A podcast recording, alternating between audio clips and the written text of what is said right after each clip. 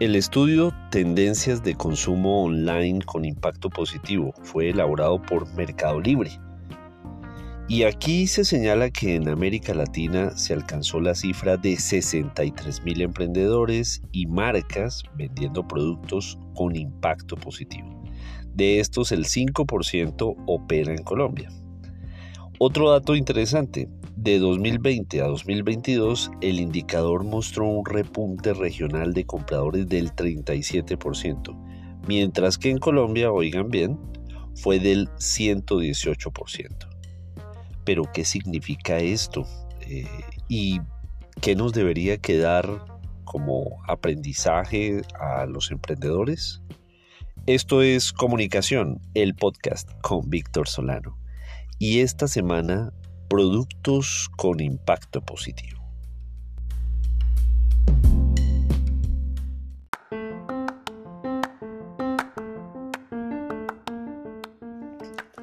Los productos con impacto positivo promueven la reducción de los residuos, de las emisiones y el consumo energético.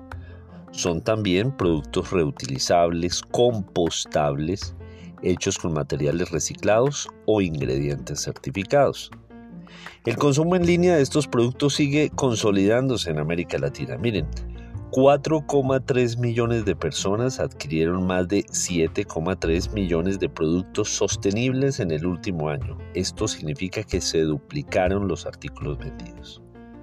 Frente al año anterior, Colombia triplicó la cantidad de ventas. Más del 233% de este tipo de productos que generan beneficios para el planeta y para las personas.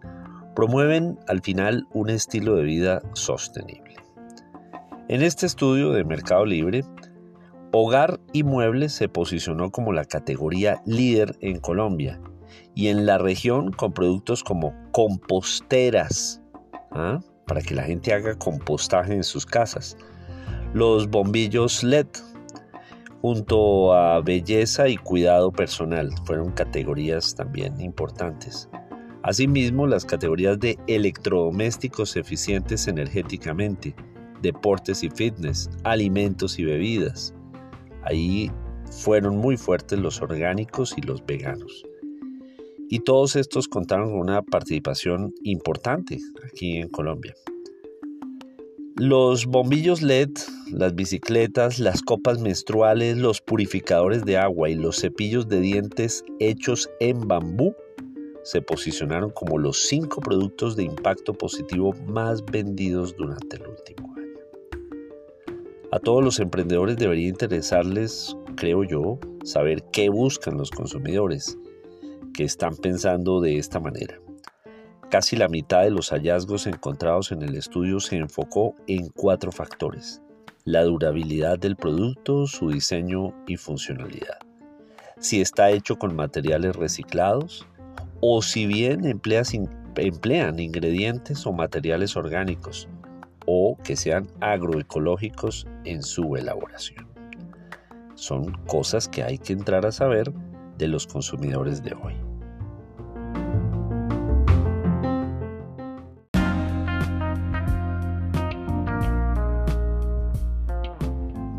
Lo que un empresario ve hoy como un obstáculo, tal vez hasta como un sobrecosto, se va a ir convirtiendo en una ventaja comparativa frente a productos que están dejando una mayor huella de carbono.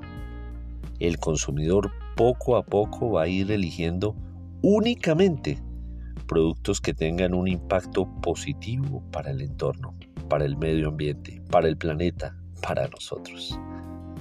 Recuerden que en Twitter soy arroba Solano, en Instagram me encuentran como Víctor Solano Franco y que este episodio está disponible en las principales plataformas de podcast eh, para iOS y Android. También lo encuentran en la columna homónima en vanguardia.com. Nos oímos la próxima semana o antes si algo se nos ocurre.